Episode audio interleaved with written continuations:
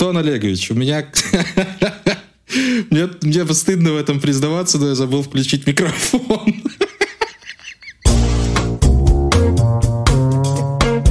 Прослушка. Всем привет, друзья! Это подкаст «Прослушка» от онлайнера и мы его ведущие Андрей Марьянов и Антон Коляга. И как вы можете уже слышать, я наконец-то с нормальным звуком, несмотря на то, что нахожусь в Батуми.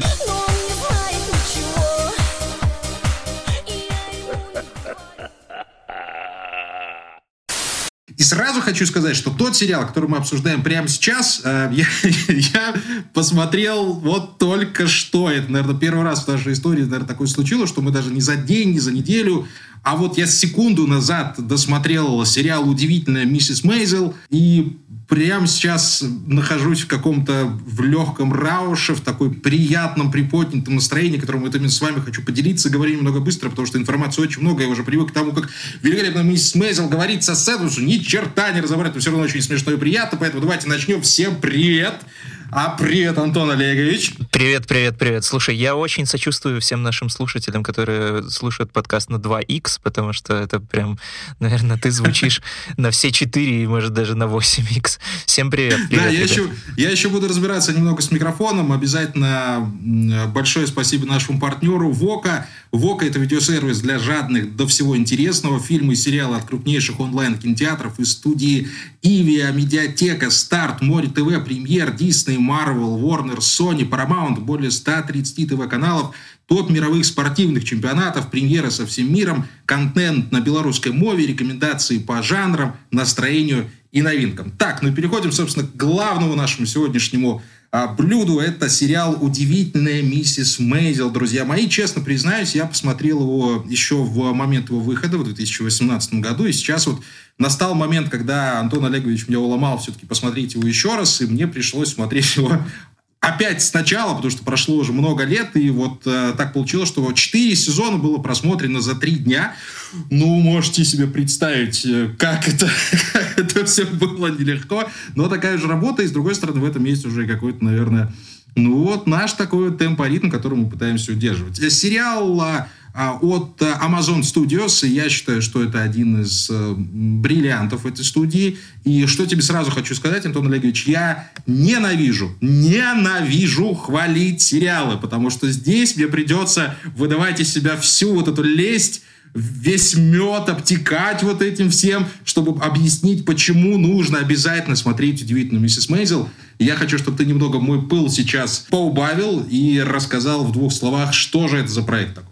Слушай, ну, э, честно говоря, я даже не то чтобы вижу что-то плохое в том, чтобы разливаться медом по поводу этого сериала, потому что сам сериал «Удивительная миссис Мейзел» абсолютно к этому располагает. Он ведет себя как такая медовая сказка, хоть и с какой-то привкусом горечи и где-то с какой-то ложкой дегтя, но все-таки этот яркий, красочный сериал, который вот действительно очень комфортный. Мы с тобой записывали пару выпусков назад наш юбилейный эпизод, э, где рассказывали о том, какие сериалы мы пересматриваем, там, когда нам плохо, грустно и все такое.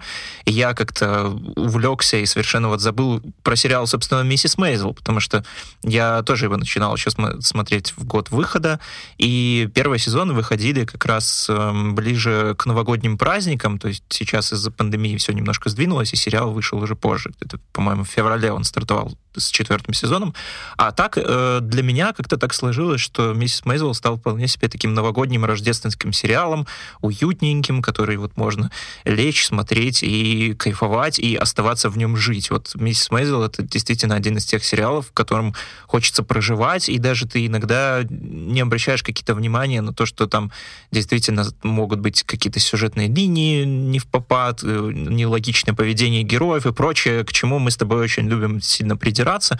Вот миссис Мейзел как-то э, своей вот этой вот атмосферой такой обволакивающей, э, оно все от этого дела спасает. Да, о чем сериал? Э, если вы еще не смотрели его, во-первых, обязательно посмотрите. Я думаю, вы уже понимаете, что мы сто процентов его будем вам советовать. Но вкратце завязка следующая. Миссис Мейзел, Мидж или Мириам Мейзел, как ее зовут полным именем, э, домохозяйка из Нью-Йорка 1950-х годов. В общем-то, обычная такая типичная степфордская жена, э, у которой муж э, успешный бизнесмен, наследник империи по пошиву трусов или чем там занимается эта швейная фабрика его отца. В общем, они оба из... Он называет это пошивом женских платьев, чем впоследствии пользуются для того, чтобы знакомиться с девушками, ага. что, собственно, логично. Да, в общем, они оба из приличных еврейских семей. Мидж, она дочь профессора, Э, ее муж Джоэл, он, в общем-то, тоже сын состоятельных людей, у них двое детей, в общем-то, все классно, отлично складывается,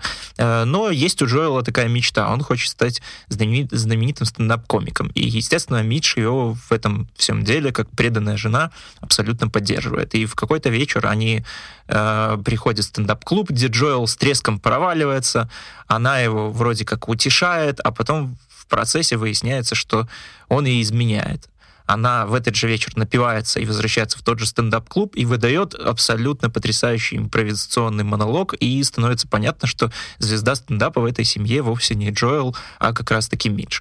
И на ее удачу в клубе оказывается будущая подруга и менеджер миссис Мейзел э, Сьюзи Майерсон, которая тоже пытается как-то найти свое место в жизни и решает, что ее место в жизни — это быть менеджером. И она, собственно, хочет сделать из Мидж Мейзел большую звезду, а она и не против. Хотя ей э, приходится не очень легко в новом мире, который для нее открылся, как для освободившейся женщины, которой теперь нужно отстаивать права, и женщины, которая совершенно не вписывается в свою эпоху, потому что, ну, какие вообще женские права в Америке 1950-х годов, о чем вы вообще говорите? Да, и, э, естественно, главную роль здесь играют Рэйчел Броснахен, это мисс Мейзел, и Алекс Борштейн играет ее менеджера. Сериал создан замечательный, как я уже прямо сейчас понимаю, Эми Шерман «Паладина». Это как раз-таки один из тех сериалов, который создан и написан, по большому счету, срежиссирован одним человеком. Это вот Эми Шерман «Паладина», за что ей огромное спасибо. Но у них там тандем с ну, э, ее мужем. Да, да, да, да, это, это понятно. Ну, мы же в титрах видим в основном именно вот Шерман Паладин. Кто там Шерман, кто там Паладин, мы еще до конца не разобрались, но это уже дело второе.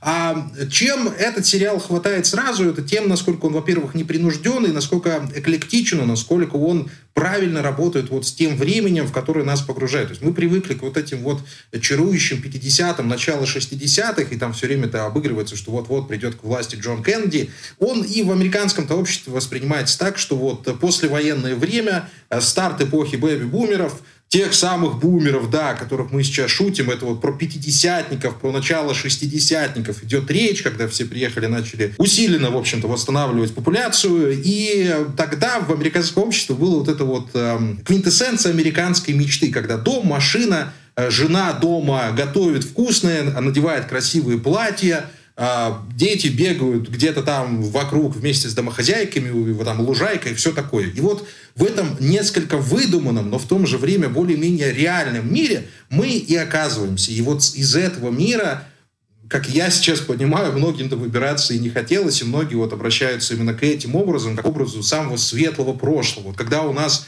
знаете ли, говорят про ну, ненавижу я, конечно, об этом говорить, когда у нас говорят про вот это долбанное эскимо самое вкусное, да, про пломбир самый вкусный, вот там говорят вот именно про время, когда у всех все было относительно хорошо, когда экономика была на подъеме, когда было много детей, когда вот вроде бы все дороги были открыты, кроме, понятное дело, женщин, то что женщины в этом всем буйстве участвовали как ну, давайте скажем прямо, как обслуживающий персонал. Да, в основном, и вот с этим как раз-таки вот наши героини и герои во многом борются, и вот эти все эм, предрассудки и пытаются перебарывать, в том числе с помощью комедии, комедии злой, комедии ироничной, комедии кусачей, но при этом безумно смешной.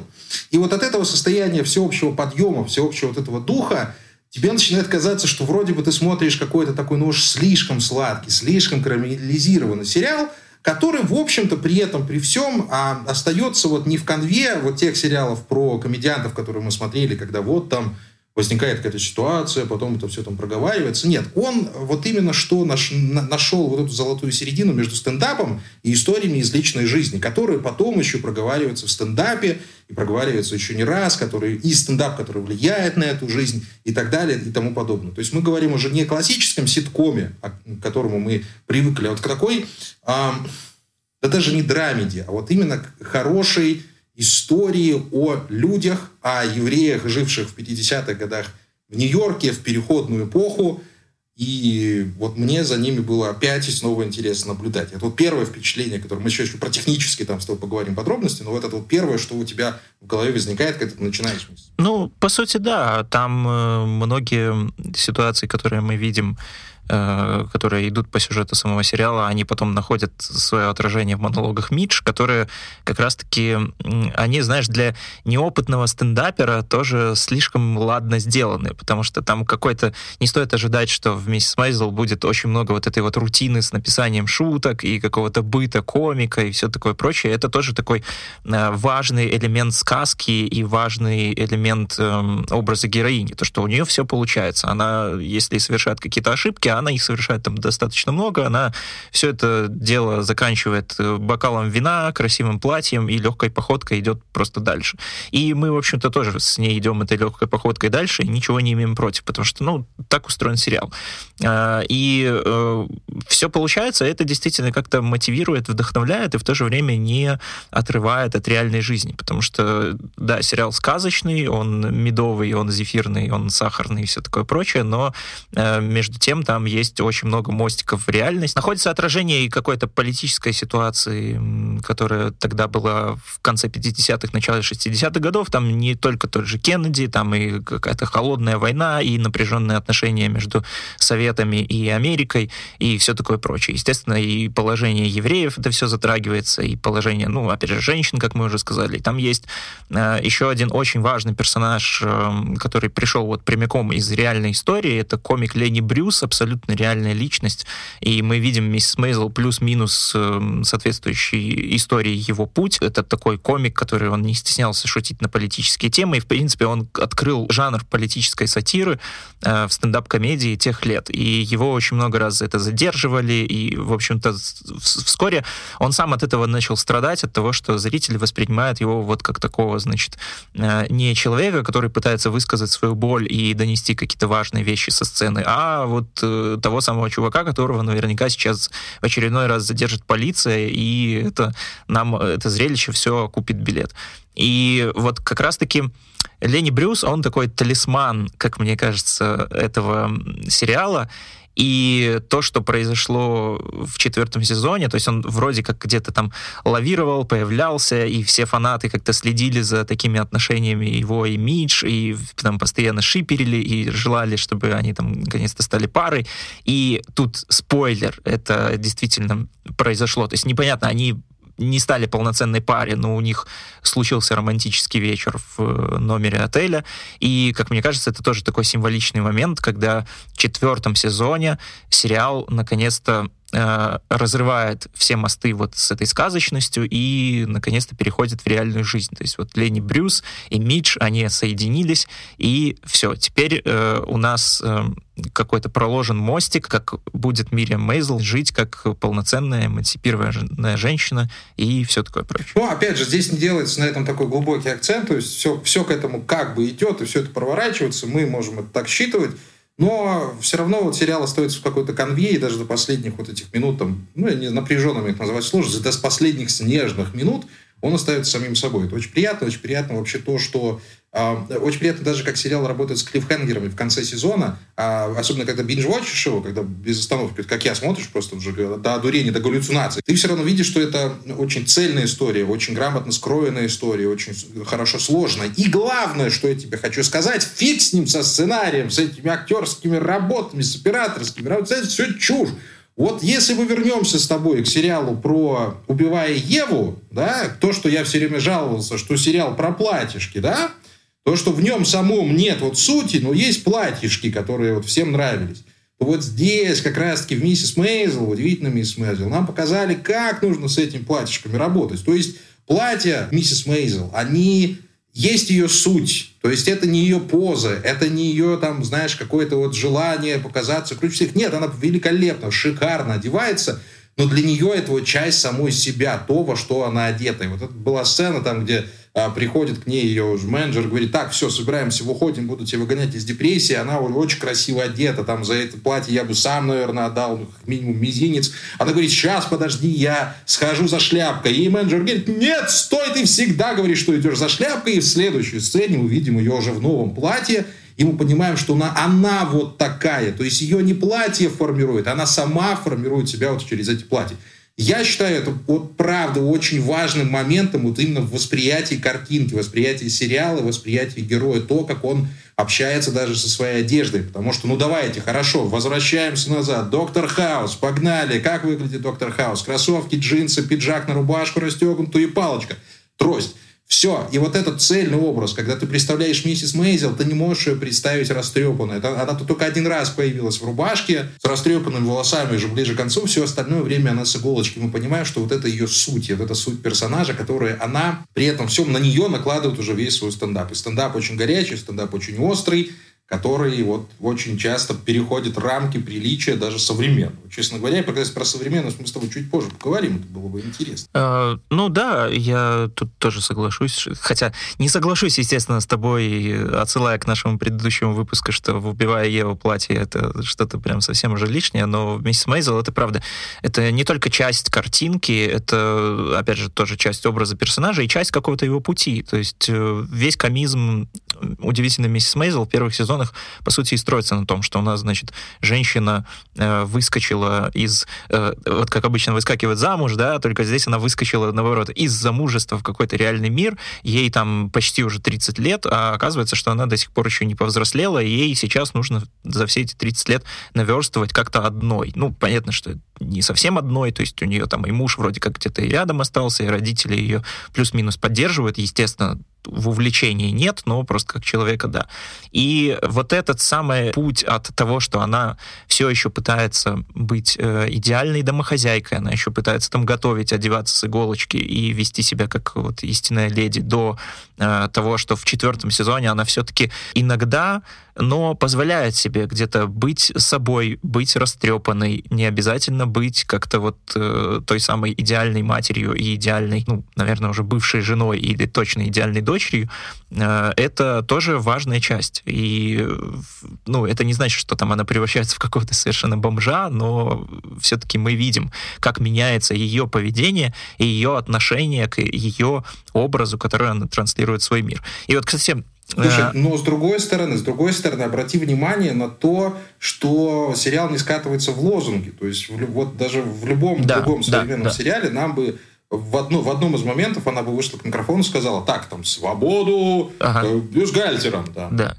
Что-то вроде этого. Это Нет, правда. Здесь вот именно происходит такая вот плавная трансформация и мировоззрения, и мироощущения. Ну, это вот, вот именно та самая эволюция, за которую мы все вот хотим сражаться. То есть это вот спокойная осмысление действительности. Да, оно постоянно встречает преграды перед собой, но оно при этом вот здравое. Совершенно. Это правда. Здесь, э, ну, понятное дело, что не транслируется какой-то прям совсем активизм и радикальный феминизм. То есть э, героиня все по большей части делает для себя и, э, ну, учится жить, как ей самой удобно. И мы учимся вместе с ней, и Э, сериал по большей части, я бы сказал, что это про процесс, и это очень удачно так складывается, что э, тебе важнее наблюдать за процессом становления героини и в то же время э, пребывать вот в этой комфортной атмосфере, про которую я сказал в самом начале. Если бы там, например, было что-то одно из этого, то есть как-то не совмещали все это дело создатели сериала, то я думаю, что были бы, было бы гораздо больше вопросов, то есть если бы это был просто какой-то комфортный сериал, который, ну, ни о чем, то есть, да, вроде симпатичное платье и все такое, то мы бы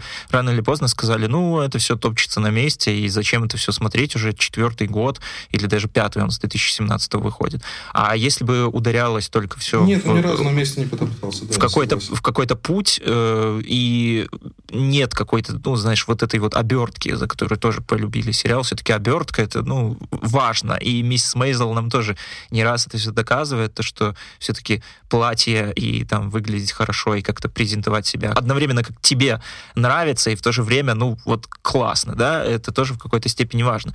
Я на самом деле замечаю, что четвертый сезон очень многие ругают. Ну, у него гораздо слабее критика по сравнению с предыдущими двумя, так точно. Третий уже там как-то начинали немножко так, э, такие отзывы были смешанные. Четвертый вроде как уже прям конкретно э, многим не понравилось, как раз из-за якобы вот этого возвращения к истокам и как будто бы топтания на месте. То есть третий сезон заканчивается на том, что Мириам увольняют из э, тургруппы, или как, как это назвать правильно? В общем, Мириам увольняют из э, музыкальной группы, группы, в да, которой... так и называется. Э, в которой она должна была быть комиком на разогреве в э, европейском турне известного певца Шая Болдуин. Э, из-за того, что она там неудачно пошутила о его ориентации, которую он скрывает. И из-за этого ей приходится снова вернуться в свою квартиру, которую она тоже выкупила на последние деньги, устроиться в какой-то дешевый подпольный стрип-клуб и, в общем-то, начать все сначала. Опять плюс-минус там как-то одалживать даже деньги у бывшего мужа, жить с родителями и все такое прочее. И очень многие вот за это ругали как раз сериал, что как будто бы все обнулилось. То есть мы вернулись обратно к той точке, никакого развития не произошло, и на что дальше смотреть. Но мне кажется, здесь стоит эм, все-таки понимать, что в первом сезоне мы видели Мидж, которая вот такая, она вся легковесная, не понимающая вообще, как работает вот этот мир, очень много там она как-то спотыкается и делает каких-то комичных абсолютно ситуаций на ровном месте, просто из-за того, что вот она э, как ребенок которого просто выпустили, там, как птенец какой-то из гнезда, и сказали «лети». А в четвертом сезоне, да, вроде как все то же самое окружение, та же самая точка карьеры, но при этом человек-то совсем другой. То есть она уже вполне себе самостоятельная, понимающая, как там жить и как правильно, и куда ей хочется идти, куда ей не хочется. И даже вот эм, в реакции родителей на ее номера, которые опять снова появляются и снова вызывают какое-то неодобрение. И если в первом сезоне там было по этому поводу много каких-то перипетий, психов, и как-то чуть ли там не весь основной конфликт, собственно, на этом и строился, то, что, значит, родители ее не принимают, а ей нужно как-то завоевать доверие, то уже в четвертом сезоне мы видим, что, ну, ей как бы это важно, но не в такой степени, в какой было в первом сезоне. Антон Олегович, у меня мне, мне стыдно в этом признаваться, но я забыл включить микрофон. Слушай, Профессиональный радиоведущий. Слушай, я ему так сильно радовался этому новому микрофону, что я просто элементарно забыл его включить. Поэтому первую половину подкаста, ну, мы с тобой говорили... Господи. Слушай, давай я, в общем, сейчас отсмеюсь. Я тебе предлагаю сделать сейчас рубрику «Смотрите на Вока». Я тут еще немного поколдую. Ты пока расскажи, что еще можно посмотреть, что похоже на миссис Мейзел в библиотеке нашего партнера Вока. Прослушка нашей уже традиционной, хоть и не постоянной рубрике с советами, что еще можно посмотреть тематически близкого к сериалу, который мы обсуждаем в основном выпуске. Сегодня это «Удивительная миссис Мейзел». Я хочу напомнить о существовании такого сериала, как «По друзьям», который мы уже много раз упоминали в предыдущих выпусках прослушки. Это один из моих любимых современных сериалов, и я стараюсь не упускать ни одной возможности напомнить, почему его все-таки стоит посмотреть, если вы еще этого не сделали. «По друзьям» — это, ну, по сути, мужская версия «Удивительной миссис Мейзел». Действие там тоже происходит в Нью-Йорке, только не 1950-х годов, а современном. Завязка у сериала, кстати, тоже похожая. Э, главный герой Пит Холмс, начинающий стендап-комик, ну, хотя как начинающий, он последние семь лет перебивается случайными выступлениями за копейки в каких-то полуподвальных нью-йоркских парах, живет за счет жены, и этой самой жене в какой-то момент все это надоедает. Сначала она ему изменяет, а потом объявляет о том, что хочет развестись, и несчастному Питу приходится в 32 года начинать жизнь с нуля и так вот тоже эмансипироваться. Такой гендерный перевертыш получается. Решает он сосредоточиться на своей стендап-карьере, потому что это, по сути, единственное, что он умеет, и кочует по диванам своих друзей и случайных знакомых. Отсюда и русскоязычное название сериала «По друзьям». В роли этих самых э, друзей и знакомых появляются настоящие американские стендап-комики от Арти Лэнга до Джона Маллейни, Уитни Каммингс, Ханнибал Беррес, Ти Джей Миллер, Сара Сильверман, в общем, сотни их. И если вам хоть что-то говорят все эти имена, то вы получите большое удовольствие от просмотра сериала только из-за того, что будете ловить все эти бесконечные камео.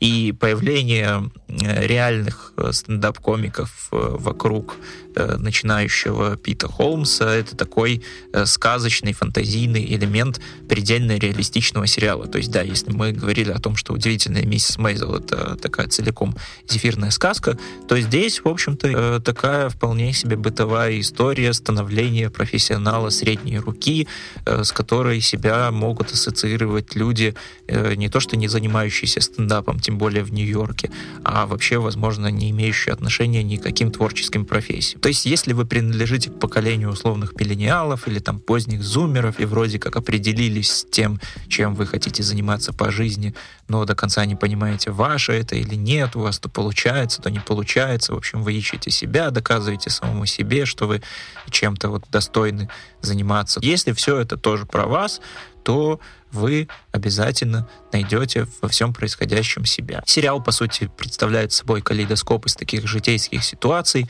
маленьких ошибок, радостей, побед, в общем, всего того, что поджидает каждого из нас, живущего в большом или, может быть, даже не очень большом городе. И, в принципе, это тоже не менее вдохновляющее зрелище, чем удивительная миссис Мейзел, потому что реализм может э, вдохновлять порой гораздо лучше, чем сказка. Как пел великий украинский артист Андрей Данилко, если вам немного за 30, то не поздно выйти замуж за принца или, например, комиком стать или вообще стать кем вы хотите. Это был рассказ про сериал «По друзьям», но на самом деле в библиотеке Вока есть еще один замечательный сериал про стендап-индустрию. Это сериал «Хитрости», про него мы тоже когда-то рассказывали. Это сериал о стареющей комикессе, которая пытается перезагрузить саму себя с помощью молодой сценаристки. То есть это история такая про Елену Степаненко Лас-Вегасского разлива, либо, если хотите думать так, то спинов Софи Леннон, одной из самых неоднозначных персонажей удивительной миссис Мейзел. Чем-то они очень похожи с главной героиней сериала «Хитрость». И раз уж э, речь еще раз зашла о женском стендапе, хотя лично для меня нет какого-то принципиального деления на женский и мужской стендап, э, в подписке Медиатека на VOKA можно найти э, много замечательных стендап-special ов, и тут я могу отдельно посоветовать, пожалуй, самый свежий special комикессы Тиг Нотаро, который называется «Нарисованное». Это действительно нарисованный стендап, анимационный стендап-special, где все движения комикессы на сцене переданы в технике ротоскопирования. Такая анимационная техника, которая как бы повторяет движение человека. И все ее биты э, оформлены в виде таких анимационных абсурдных скетчей. В общем, посмотрите обязательно. Можете посмотреть спешл нарисованное, можете посмотреть другие спешлы Тигнатара и пару спешлов Пита Холмса, главного героя сериала «По друзьям», тоже можно найти на Вока. Вот такая вот получилась наполовину сериальная, наполовину стендап-подборка сегодня. А мы продолжаем наш выпуск. Прослушка. Прослушка. Спасибо большое Антону Олеговичу за его, как всегда, экспертное мнение. И еще раз извините, пожалуйста, что ну, так вот сложилось, что у меня немного кривые руки, что касается новой, по крайней мере, техники. А опять же, будем привыкать к этому всему. Ну, э, э, это все в последний раз, обещаем. К вопросу это дело в любом случае не имеет. А что касается великолепного миссис Мейзел, э, я, во-первых, давно не был в таком восторге от технической стороны процесса. Если ты ловил себя на мысли и ловил себя на глазах из своей мысли, то ты обратил внимание, как много там масштабных э, сцен с огромным количеством массовки, с огромным количеством людей. Это касается отдыха в летнем вот этом их лагере, это касается э, клубов всех, это касается свадеб. То есть вот миссис Мейзел совершенно не боится э, находиться в толпе. Это очень редко встретишь у сериалов в целом, а тем более ну, у сериалов да, да, да вообще у любых сериалов. То есть такое огромное количество массовки и вот эти постоянные пролеты камеры, постоянные какие-то одно, одноплановые выезды, проезды. Меня это вот восхитило вот просто с технической точки зрения. Вы когда будете смотреть или пересматривать «Миссис Мейзел», вы обязательно обратите на это внимание, как много именно технической работы, до которой ты не обращаешь внимания, пока не смотришь внимательно. Это вот э, то, что... Э, это вот показывает какой-то вот вы, высший класс, высший пилотаж. То, что сшито, вот знаете, как у Скорсезе было в «Славных парнях», вот эта вот легендарная открывающая сцена с одним очень длинным планом, очень длинным кадром, когда вот заходит главный герой в ресторан, и там вот из этих вот моментов вот как-то вот все и соткан, прям вот это все. Ну и плюс вы представляете, сколько вообще нужно работы, чтобы одеть всех этих людей, чтобы одеть их так, чтобы они смотрелись вот в свою эпоху, вот в настроение, в которое они попали. Ну это прям гигантская работа просто техническая, и ты просто уже на это, когда смотришь, восхищаешься. Меня это, честно говоря, очень сильно поразило. И даже вот, ну, знаешь, вот первый сезон, он такой немного более камерный, там такие еще маленькие клубы, а потом, когда уже Мейзел начинает расходиться, вот там ты уже видишь, что да, там уже работа прям такой, ух, там пошла, да, пошла. сериал, который не боится толпы, учитывая то, что это э, сериал про стендап-комика, жанр, предполагающий одного человека, и там, в принципе, наверное, было бы действительно можно обойтись как-то вот этой камерностью. Ну и по большей части это же такой разговор разговорный почти ситком. А, но да, операторская работа там прям шикарная, и это неотъемлемая часть сериала, и одна из таких его фишек, которая не хуже проявляет себя, чем те же самые костюмы, и вот это вот такая легкость и сказочность. Я смотрел пару роликов где оператор сериала рассказывает о том, как вот сняты вот эти длинные планы, э, где какие-то проходки вот такие. Помнишь, там вот была еще тоже сцена, где э, в каком-то, не помню уже в каком-то сезоне, но где она работает телефонисткой, там, где камера пролетает э, возле лиц э, вот этих девушек, и там просто, э, когда смотришь этот разбор, понимаешь, ну, там прям нужно быть виртуозом, чтобы всем головы не посносить, э, и плюс еще это все одним кадром. А, и в третьем ну, плюс сезоне постановка, еще... это, конечно, я тебе больше скажу. Э, есть еще вот, я, наверное, сейчас вот словлю твою мысль, в третьем сезоне был как раз сцена в казино, угу. когда камера пролетала через колесо удачи, да, ты про этот вот момент говоришь? Она пролетает через колесо удачи, прям сквозь него, потом проходит через несколько столиков, через несколько вот персонажей, и потом только подлетает уже к входящим, то есть они не стояли, они входили э, уже в сам, в, в сам зал казино, вот э, наша главная героиня, они уже там начали отыгрывать. Там еще было сложное действие. То есть вот с точки зрения вот этой постановки это прям... Ух. Я не помню, э, в казино ли была эта сцена. Я хотел просто сказать, что это была сцена с, с омажем фильму Якуба Михаила Колотозова, там, где камера как раз вот пролетает мимо столиков, мимо вот таких вот каких-то, не знаю, это решетчатые, в общем, там какие-то такие тоже были столбы в зале, что такое странное. Ну, в общем, загуглите, если интересно, просто сравнение миссис Мейзел и Сой Куба, или там миссис Мейзел и Я Куба. И там вот э, удивительный просто фрагмент, который э, он не повторяет в точности, но при этом какие-то вот узнаваемые черты вот этой сцены из фильма Колотозова там есть. И да, э, вот сами вот эти сцены и операторская работа, они тоже создают вот этот вот необходимый э, шарм сериалу, вот эту вот его легкость, такую танцевальность. И я думаю, что это все тоже происходит из, из того, что... О, классное слово «танцевались». Из того, что нравится. Эми Шарн да, Паладина, она она вроде как э, профессионально занималась балетом, и мне кажется, что из этого тоже как-то вытекает вот эта вот ее любовь ко всем вот этим вот таким. Слушай, ну и главное в этом сериале это что? Главное в этом сериале это сценарий, то, за что мы вот всегда бьемся. Вот здесь для людей, которые вот э, занимаются этим, и тех людей, которые, ну, любят следить за словом, за тем, как это работает, э, стоит обратить внимание, что в этом сериале нет ни одной лишней реплики. Каждая реплика здесь, она, во-первых, играет в общем хоре. Здесь очень много сцен, где говорит сразу несколько персонажей, и каждый из этих персонажей постоянно находится в своем же образе, что дико сложно. И более того, очень большая плотность текста, так называемая, и каждая строчка, которую проговаривает персонаж, каждый раз он говорит о себе. То есть вот нет вот этих пустых вот переговоров каких-то дурацких. Вот мы пошли туда, потом пошли сюда, потом давайте здесь, о, я посижу, подумаю. Плюс длинные монологи, понятное дело, они заменяются э, стендапом, но не всегда. То есть длинные монологи тоже присутствуют, но они вот без, без вот этих вот, как мы вот любим, вот вот у меня в детстве был плохой отец, и он меня бил. Нет, это все как бы заворачивается опять в красивую музыку, про музыку это вообще отдельный разговор, и вот это многоголосие, которое звучит, оно совершенно вот не мешает живой речи, там вот постоянно живая речь, люди друг с другом перебрасываются фразами, они набрасывают друг другу шутки, отшучиваются, они там орут друг на друга на колесе обозрения, это вообще шикарная сцена. И вот со сценарной, с текстовой точки зрения здесь проделана не то, что фантастическая работа, вот такими вещами обычно люди живут. Сценарист, он же человек тоже чувствующий, он человек живущий, еще. Он понимает, что ему нужно находиться вот в языковом пространстве. Если это хороший сценарист, а не сценарист сериалов, которые мы очень сильно не любим. И что люди, когда употребляют определенные обороты в речи, они их используют потому что? Потому что у них вот такой бэкграунд. То есть профессор математики, коим является отец Мэйзел, не может говорить так же, как говорит его прислуга, женщина, которая помогала им с работой по дому. И вот я как человек слова, как человек, который работает с этим очень много, я вот тащился просто от моментов, когда вот в комнате находится там 10 человек, и все, всем этим 10 людям есть что сказать. Вот ближе к финалу, особенно, когда вот он уже стал, кстати, отец-то ее стал критиком, правда, театральным, не чита нам, сериальным критиком, понимаешь?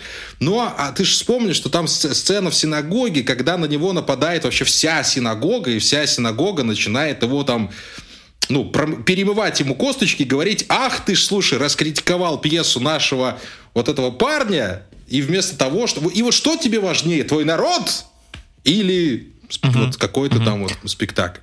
Насколько это было чудесно вот с точки зрения слова. И вот когда мы с тобой обсуждали сериал «Пингвины моей мамы», э, тоже про стендап, как ты помнишь, уже не первый сериал мы с тобой смотрим, как мы вот удивлялись, что вот, э, вот как, как речь меняется у стендапера и как она меняется у обычного человека. Здесь вот этого перехода нет. То есть в стендапе ты слышишь ту же речь, только, ну, понятно, что сценическую, и она не отличается вот по своей фактуре, вот именно по словесности, она не отличается от той, что они произносят в жизни. Это восхитительная работа. Это, это просто вот высший пилотаж. Такого уровня сценария я лично не видел, не слышал уже давным-давно. И так вот прям на вскидку вспомнить не могу. Что еще подобного я смотрел? Ты вот сказал про то, что там очень много персонажей, которые много говорят, и мне сейчас просто в голову пришла мысль, что это, по сути, весь сериал о том, как люди, каждый как умеет, в принципе, это борется за свое право много говорить и говорить э, самое главное то, что они хотят. И сама Мириам, и ее отец, который становится, опять же, критиком и получает за то, что он слишком много говорит, и мать ее, которая открыто вступила в войну с этим э, кланом Свах, или как он там его можно назвать, и тот же Джоэл, который, да, прям мафиозный, вот это чисто скорсезовская тема, нью-йоркская такая, и Джоэл, который начинает встречаться уже, да и почти жена женат на китаянке и, в принципе, тоже э, борется за свое право свободно говорить, что его жена мало того, что не еврейка, так еще и азиатка, и вполне возможно э, ему придется еще учить китайский язык. То есть, э, ну, вот здесь тоже такой момент есть. Да, и, и еще раз, вот к тому, что вот нет ни, ни, ни у кого лишней строчки в этом сериале, так и нет ни одного лишнего персонажа, и каждый персонаж отыгран, у каждого есть свой гэг, и каждый персонаж вот именно рождает гэги на ровном месте. Это касается вот буквально всех. Нет того, что там, знаешь, шутит только миссис э, Мейзел. Нет, здесь вот именно каждому персонажу у него есть вот это или драматическая минутка, или юмористическая минутка. Но вот взять вот каждого там, э, Мойшу даже взять вот от отца мужа мисс Мейзел, сложно, да, я понимаю, там у всех большие семьи, тут реально легко запутаться, но на самом деле все не так сложно. Там у Мойши есть огромное количество тоже и фраз, у него огромное количество да, и предыстории, у него там тоже глубокий характер, они там потом приглашают к себе в дом, они вечно орут, там встают в полпятого утра и все такое прочее. И здесь вот нет, нет ощущения ни переполненности дома, ни какой-то вот, знаешь, вот в комнате, когда слишком много людей, все начинают разговаривать, иногда хочется там закрыться где-то в ванной. Нет.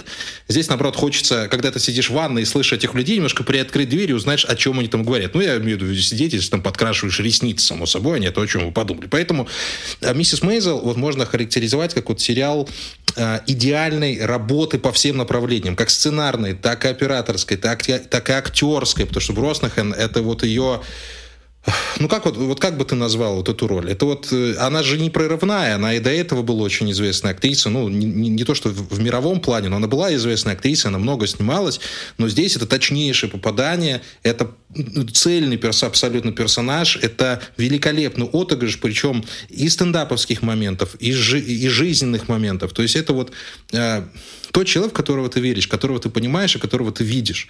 Этого, это встречается, встречается очень редко. И вот э, удивительно, миссис Мейзел, это вот это, это сериал штучный. Его нельзя просто так вот взять и, и, и не посмотреть.